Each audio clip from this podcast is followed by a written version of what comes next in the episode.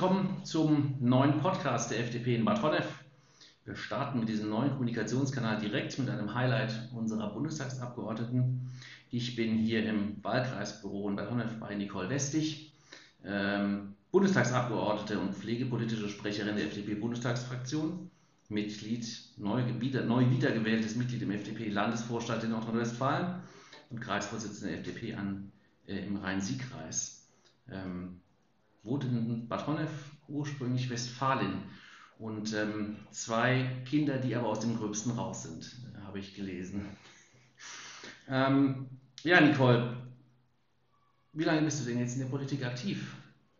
Ich bin in der Politik aktiv seit äh, 34 Jahren. 1987, als ich das erste Mal wählen durfte bei einer Bundestagswahl, ähm, bin ich in die FDP eingetreten. Ich habe mich vorher erkundigt, äh, mir die verschiedenen Parteiprogramme angesehen und habe gedacht, naja, einfach nur mein Kreuzchen zu machen, das ist langweilig. Ich möchte mitmischen. Und dann habe ich mich für die FDP entschieden und habe das trotz durchaus auch harter Zeiten eigentlich nie bereut. ja, sehr gut. Ja, wenn man liest, 1987 hört sich das bei weitem nicht so lange an wie 34 Jahre. Das ist ja schon eine, eine ganz erhebliche Zeitraum und immer der gleichen Partei treu geblieben. Und jetzt seit 2017 Mitglied im Deutschen Bundestag ähm, in Berlin. Wie viel Zeit verbringst du im Zug? Wie teilt sich das so auf? Wie viel Zeit bist du in Berlin? Wie viel hier im Wahlkreisbüro?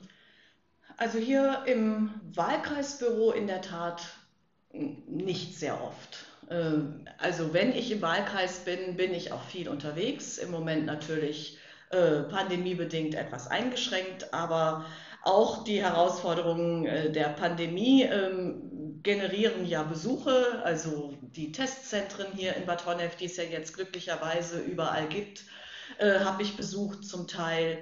Und ähm, ja, ich veranstalte hier im, äh, im, Wahlkreisbüro regelmäßig Bürgersprechstunden, im Moment aber auch eher telefonisch oder eben unter Corona-Bedingungen. Äh, in Berlin bin ich in der Tat äh, in der Regel zwei von vier Wochen, aber wirklich auch nur die Arbeitswochen, also von montags bis freitags. Die restliche Zeit bin ich hier denn hier im Wahlkreis gibt es auch genug zu tun. Wo die Musik spielt. Hat sich das denn, also gerade auch diese Aufteilung, aber du sagst auch selbst, die Veranstaltungen haben sich ja auch äh, ein bisschen geändert durch Corona. Viel digital wahrscheinlich. Äh, also gerade mit den, mit den äh, Pflegeeinrichtungen, das ist ja wahrscheinlich auch nicht ganz einfach immer mit, den, mit der Ausstattung. Und hat sich das irgendwie verändert wegen Corona? Also die meine Pflegeheimbesuche, die habe ich natürlich in der Tat jetzt sehr eingeschränkt, ähm, weil ich der Meinung bin, ähm, die Pflegeheime haben genug Stress und die müssen nicht noch äh, Zeit ähm, erübrigen, um mit mir zu sprechen. Das versuche ich dann anders aufzufangen. Im vergangenen Sommer, als es sich ein bisschen beruhigt hatte, da habe ich noch äh, verschiedene Pflegeheime besucht, aber auch nicht nur hier in der Gegend, sondern in ganz NRW, also auch im, am Niederrhein und im Sauerland.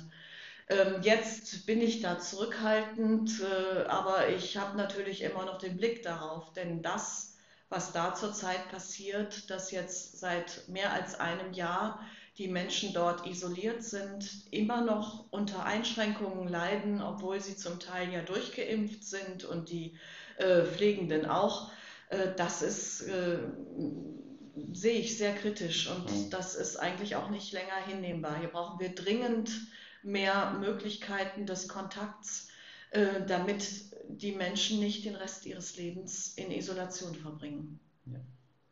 Kommen wir gleich nochmal zur Pflege. Ähm, ich wollte ganz kurz nochmal lokal fragen. Bist du denn lokal auch noch irgendwie in die Politik eingebunden oder gibt es da Themen, die dich noch äh, bewegen? Ja, selbstverständlich. Also zum einen komme ich ja aus der äh, Kommunalpolitik. Ich war ähm, Anfang der 2000er Jahre im äh, Gemeinderat in Rhein-Breitbach, also einmal über die Landesgrenze und bis zu meinem Einzug in den Bundestag ähm, im Mitglied im Kreistag Rhein-Sieg. Und ähm, ich bin auch aktuell stellvertretende sachkundige Bürgerin im Kreistag und bin auch sehr froh, diese Anbindung zu haben. So bin ich, äh, wenn, wann immer es geht, wann immer es eben nicht in äh, ich nicht in Berlin bin ähm, und es stattfindet bei der kommunalen Konferenz Alter und Pflege die ähm, im Rhein-Sieg-Kreis alle äh, Akteure, ähm, die in der Pflege ähm, äh, da in, in, den Bereich Pflege eingebunden sind, die sind dort versammelt. Ähm, also sowohl von Pflegeschulen als auch ambulante Pflegedienste, als auch der medizinische Dienst, ähm, Pflegeheime. Und ähm, die berichten regelmäßig, wie ihre Situation ist ähm, und das ist für mich ungeheuer wertvoll. Also diese Erfahrung vor Ort mitzubekommen, wo läuft es schief, ähm, wo muss man ansetzen, das möchte ich nicht missen. Äh, das ist das tägliche Brot für meine Arbeit in Berlin, in der Tat. Ja, die Pflege, du sprichst es an, ist ein wichtiges Thema, gerade in unserer alternden Gesellschaft, auch ein Zukunftsthema. Wie wird man denn pflegepolitische Sprecherin in der Bundestagsfraktion? Ja, das ist durchaus auch ähm, bei den Freien Demokraten nicht so einfach, denn äh, auch wir sind, auch wenn man uns das nie so zutraut, ähm, sehr sensibel für die sogenannten sozialen Themen. Äh, bei mir persönlich war es so, dass ich, bevor ich in den Bundestag kam, tätig war für die äh, Diakonie Michaelshofen in Köln. Ich war dort im Fundraising tätig. Ich habe Spenden gesammelt für eben ältere Menschen, Menschen mit Demenz, da gibt es ja Tanz- und Musikprojekte, ähm, aber auch eine große Spendenkampagne verantwortet gegen Altersarmut und ähm, die Diakonie Michaelshofen hat fünf äh, Pflegeheime mit insgesamt 350 Bewohnerinnen und Bewohnern und da konnte ich schon Einblick nehmen. Also ich habe als ich in den Bundestag kam, durchaus auch schon mal ein Pflegeheim von innen gesehen. Und äh, ich wusste, hier brennt es. Das ist ein ganz, ganz virulentes Thema, vollkommen unabhängig äh, von Corona. Und da muss politisch was passieren. Und ähm, das, da entstand der Wunsch, wenn ich es schaffe, in den Bundestag zu kommen, dann würde ich gern dieses Thema besetzen. Aber wie gesagt, da gab es auch noch Konkurrenz von mhm. zwei Kollegen. Ähm, und umso mehr habe ich mich dann gefreut, dass ich den Zuschlag bekommen habe. Dass es geklappt hat. Ja, die Pflege ist ja nun, du hast es eben schon angesprochen, in Corona nochmal ein besonderes Thema, gerade auch während der schweren Verläufe bei älteren Menschen. Merkst du das auch in der Arbeit in Berlin, dass das Thema nochmal eine neue Relevanz bekommt? Ja, sicher. Und das ist auch dringend nötig. Denn ähm, die Pflegenden sind, glaube ich, äh, ohne dass das jetzt ein Vorwurf sein soll, aber lange Zeit zu still gewesen. Also ich habe das auch immer. Zu beschäftigt wahrscheinlich mit Pflege. Nein, ja, das auch zu beschäftigt, aber ähm, ich glaube, es ist so ein bisschen auch, liegt auch in der Natur der Menschen, die diesen Beruf erlernen. Mhm. Die wollen, die, die packen an, die machen einfach, die machen auch das Doppelte und Dreifache ihrer Arbeit. Ähm, bevor sie dann mal äh, innehalten und sagen, Moment, jetzt wird es mir wirklich zu viel. Und deswegen haben wir auch die Probleme. Und äh, ich habe auch damals schon immer ähm, Auszubildenden gesagt, wenn ich mit denen gesprochen habe, äh, seid nicht zu lieb. Schaut euch die ähm, Pilotenvereinigung Cockpit an. Das sind ganz wenige, die sind ganz laut. Und ihr seid ganz viele und seid viel zu leise. Wir brauchen in der Politik durchaus auch den, den Aufschrei, das Aufbegehren der Pflegenden, damit sich etwas bewegt. Letztes Jahr haben sie alle geklatscht abends um neun immer für die Pflegenden. Ähm, das ist offensichtlich nicht genug. Was muss sich denn konkret ändern, auch in der Pflege, dass wir da irgendwie weiterkommen? Ist es nur mehr Geld? Äh, ganz sicher nicht. Das ist auch hm, interessanterweise das, was Pflegende selbst sagen. Ähm, sicherlich möchten die äh, angemessen bezahlt werden und ich denke, gerade im Bereich der Altenpflege ähm, ist da auch noch ganz schön Luft nach oben. Aber ähm, mindestens genauso wünschen sich Pflegende bessere Arbeitsbedingungen und mehr Kolleginnen und Kollegen. Und ähm, da, da bin ich natürlich ähm, ganz freie Demokratin. Uns ist halt die Bildung sehr wichtig. Wir wollen, Welt, wir wollen beste Bildung. Und äh, deswegen sagen wir als Gesundheitspolitikerinnen und, und Politiker, wir wollen auch beste Bildung für die Pflegeausbildung. Und ähm, da muss noch einiges passieren. Die Vermittlung digitaler Kompetenzen ist nicht richtig abgebildet. Wir brauchen aber auch mehr Durchlässigkeit. Also es muss doch möglich sein, vom Pflegeassistenten bis hin zur Pflegeprofessur ähm, eine Karriere zu machen. Wir brauchen auch in der, Karriere, in der äh, Pflege Karrieremöglichkeiten eine bessere Vereinbarkeit von Familie und Beruf. Ähm, das sind alles Dinge, äh, wo wir ansetzen müssen. Und um die äh, Arbeitsbedingungen nachhaltig zu ähm, verbessern, wird das Potenzial, das die Digitalisierung besitzt, noch nicht hinreichend genutzt. Das sehen wir ja jetzt auch in der Pandemie. Stichwort Digitalisierung der Gesundheitsämter. Mhm. Ähm, in der Pflegepolitik gibt es viele Ansprechpartner. Du hast sie teilweise schon genannt auf der Kreisebene. Ähm, besuchst aber auch viele Pflegeeinrichtungen, zurzeit wird das weniger. Wenn ich an Pflegeeinrichtungen denke, muss ich an meine Zeit im Kinderchor denken, wenn wir da mal gesungen haben an Weihnachten oder Ostern. Und den Eindruck, ähm, wie ist der Kaffee heutzutage in solchen Einrichtungen? Hat sich da von der Ausstattung was getan, will ich also eigentlich wissen in den letzten 25 Jahren? Ähm, das kann ich jetzt, also vor 25 Jahren habe ich noch keine Pflegeheime besucht. Und von daher ähm, habe ich eben den Eindruck äh, von der, äh, bei meiner früheren ähm, beruflichen Tätigkeit und ähm, da habe ich miterlebt, ähm, dass ähm, ein großes äh, Seniorenheim eben geschlossen wurde, weil zwei neue errichtet worden waren ähm, und äh, die da das war schon auf einem sehr, sehr hohen Standard. Ähm, also jetzt nicht nur von der Einrichtung und vom Kaffee, sondern äh, man hat ja, man geht ja jetzt mehr über von dem, den großen ähm, Einrichtungen hin zu ähm, kleineren Gruppen zum Haus-Wohngemeinschaftsprinzip. Das heißt, man hat nicht mehr den riesigen Speisesaal, wo sich alle trafen, man hat kleinere Gruppen äh, zu sechs oder acht ähm, Bewohnerinnen und Bewohner, die dann auch gemeinsam kochen mit einer Pflegekraft, die, wo versucht wird, sie noch ähm, ja, teilhaben zu lassen, zum Beispiel am Kochen oder an sonstigen Dingen. Äh, vielleicht mehr, als das früher der Fall war. Und der Effekt ist äh, ganz überraschend. Äh, mir sagte mal eine ähm, Pflegerin, ja, ihr sei aufgefallen, die älteren Menschen würden mehr essen, mit größerem Appetit. Also es hat sich da eine Menge verändert, ähm, eine Menge zum Positiven, aber ähm, wir sind noch nicht am Ende der Fahnenstange. Nicht am Ende der Fahnenstange, ja. Wollen wir den Blick mal nach vorne richten? Im Herbst ist Bundestagswahl. Du bist wieder auf einen aussichtsreichen Platz für die NRW-Liste äh, aufgestellt worden.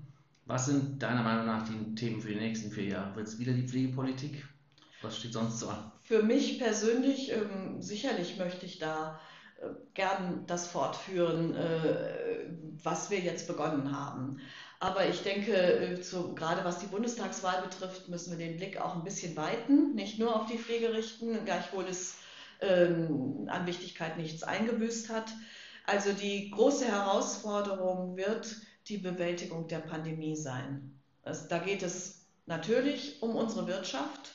Äh, was wird, es noch geben an ähm, kleinen und mittleren Unternehmen. Aber insbesondere schaue ich mit großer Sorge auf die Gastronomie. Werden wir noch so die Auswahl an Restaurants haben wie vorher? Das, äh, da müssen wir sicherlich politisch einige Weichen stellen, wenn, wenn ähm, das nicht ganz den Bach runtergehen soll. Das ist das eine. Aber das andere, was mir mindestens genauso viel Sorgen macht, äh, sind äh, unsere Kinder und Jugendlichen, die in einem Maße unter der Pandemie leiden, ähm, was wir, glaube ich, jetzt erst langsam absehen können. Also ich komme gerade aus einer öffentlichen Anhörung vom Unterausschuss Pandemie und äh, mit, mit Expertinnen und Experten und dort wurde nochmal gesagt, was die Angststörungen, die Psychosen bei Kindern und Jugendlichen, in welch enormem Maße sie zugenommen haben. Und von daher ähm, denke ich, wir werden uns insbesondere um die sozialen Folgen der Pandemie kümmern müssen. Denn unsere Kinder und Jugendlichen sind ähm, übermäßig be betroffen. Sie haben entgangene Bildungschancen, die nicht wieder aufzuholen sind. Das wird künftig zu Einkommenseinbußen äh, führen. Sie müssen die Corona-Schulden, die Schuldenlast der Pandemie tragen und sie haben diese äh, enormen ja, Teilhabeprobleme. Ein Abiball, der nicht stattgefunden hat, wird nie wieder nachgeholt werden können. Und das ähm, finde ich sehr, sehr traurig. Ähm, ich habe selbst eine Tochter, die vergangenes Jahr äh, Abitur gemacht hat und deswegen äh, schaue ich mit großer Sorge auf diese Generation. Die müssen wir stützen. Sehr einschneidende und lange Zeit, die das jetzt auch gewesen ist, äh, gerade auch für die, für die Jugendlichen. Ja. Der Wahlkampf wird ja wahrscheinlich noch unter Pandemiebedingungen stattfinden müssen, zumindest zum größten Teil. Ist das ein Vorteil oder ein Nachteil für die FDP, wenn man Digitalisierung als großes Thema auch auf der Liste hat? Also ich sage mal Vorteil, es ist immer ein Nachteil. Es ist immer ein Nachteil, wenn denn ein Wahlkampf oder überhaupt die politische Arbeit von uns allen, da kann ich glaube ich auch für alle Abgeordneten, Kolleginnen und Kollegen sprechen, lebt vom persönlichen Austausch, vom persönlichen Gespräch mit den Bürgerinnen und Bürgern. Und wenn das eingeschränkt ist, ähm, dann äh, macht es erstmal nur halb so viel Spaß, denn das ist doch, warum man sich einsetzt. Ähm, und äh, zum anderen, ähm, ja, bekommt man einfach viel, viel weniger mit. Und äh, das Digitale, ich denke, wir sind da als FDP gut aufgestellt. Wir haben schon im letzten Wahlkampf sehr viel digital gemacht. Äh, von daher ist uns davor nicht bange. Wir werden tolle Ideen haben und die gut und schnell umsetzen können. Vielleicht sind wir da ein bisschen stärker auch als die Konkurrenz. Ähm, aber äh, ja, wir, ich denke, wir müssen trotzdem gucken, wo finden wir Nischen, wo ist das persönliche Gespräch dennoch möglich. Vielleicht an der frischen Luft, vielleicht mit Infoständen in einzelnen Stadtteilen. Ich habe im letzten Wahlkampf vor meinem Haus einen Infostand gemacht ähm, samstags vormittags, weil da auch so ein bisschen Publikumsverkehr ist. Man kann das auch verbinden mit irgendeiner Aktion, was für die Nachbarschaft gerade wichtig ist. Wir haben immer Probleme mit unserer Anliegerstraße, die nicht als Anliegerstraße akzeptiert wird, wo sehr viel Durchgangsverkehr ist. Also wenn man das mit so einem ähm, Thema verbindet, das jetzt auch nicht unbedingt ein Bundesthema ist, es kommt ja darauf an, mit den Menschen ins Gespräch zu kommen. Aber da sehe ich Möglichkeiten, wie wir trotz Pandemie das persönliche Gespräch mit den Leuten führen können. Ja, das haben wir, glaube ich, alle der, im Lockdown erlebt, dass das Digitale ganz gut mal funktioniert, aber auch die Länge des Lockdowns, die äh, Distanz, das macht sich dann irgendwie doch bemerkbar. Insofern kann das Digitale immer nur eine Ergänzung sein zu dem zum direkten Kontakt zu den Menschen. Auch. Ja, ich glaube, wir sehen uns alle wieder nach, ähm, nach, äh, persönlichen, nach dem persönlichen Austausch. Aber dennoch muss ich sagen, es hat auch Vorzüge. Ich glaube, dass wir als Partei mit diesen digitalen Möglichkeiten auch Menschen ansprechen können, wie junge Mütter und Väter, die jetzt abends nicht so gut äh, rausgehen können, um eine Sitzung der FDP zu besuchen, die sich aber sehr gerne einschalten, wenn wir sagen, wir machen das digital. Und ich glaube, wir alle ähm, sind auch gar nicht so unglücklich, wenn wir nicht jedes Mal, also ich habe ja viele Sitzungen in, in Köln und Düsseldorf, wenn ich da nicht jedes Mal mit dem Auto hinfahren muss. Also von daher ähm, möchte ich die Situation vor der Pandemie eins zu eins auch nicht wieder haben. Ich glaube, wir brauchen eine gute Mischung aus Digital- und Präsenzveranstaltungen. Ähm, dann können wir alle gewinnen. Zum Abschluss, eine Sache, die du den Leuten noch mitgeben möchtest, was wäre das? Ja, Wahlkampfzeiten sind immer auch Zeiten, ähm, in denen die Politik mehr in den Fokus rückt. Und ähm, ich habe da natürlich meine eigene Erfahrung, aber ähm, ich glaube, jetzt ist es vielleicht noch wichtiger, äh, einzutreten, sich zu engagieren, sich einzusetzen. Äh, und deswegen möchte ich eigentlich alle aufrufen, insbesondere junge Menschen, sich politisch zu engagieren, sich demokratisch politisch zu engagieren. Es müssen nicht alle zur FDP kommen, wäre natürlich die beste Lösung, aber ähm, sich einzusetzen äh, für unser Gemeinwesen ist kein Hobby wie jedes andere, denn es geht um die Zukunft und es gibt immer weniger junge Menschen, immer weniger ältere. Deswegen möchte ich vor allem den jungen Menschen mitgeben, engagiert euch, setzt euch ein, das wird sich hinterher auszahlen und ihr macht eine Menge wertvolle Erfahrungen, die ihr in den Schulen nicht so machen könnt. Sehr gut, sehr schönes Abschlusswort. Nicole, herzlichen Dank für deine Zeit und ähm, wir bleiben von der FDP Bad Honnef auch dran mit unserem Podcast und ähm, dann sprechen wir uns sicherlich ganz bald wieder. Herzlichen Dank. Sehr gerne und ich danke auch.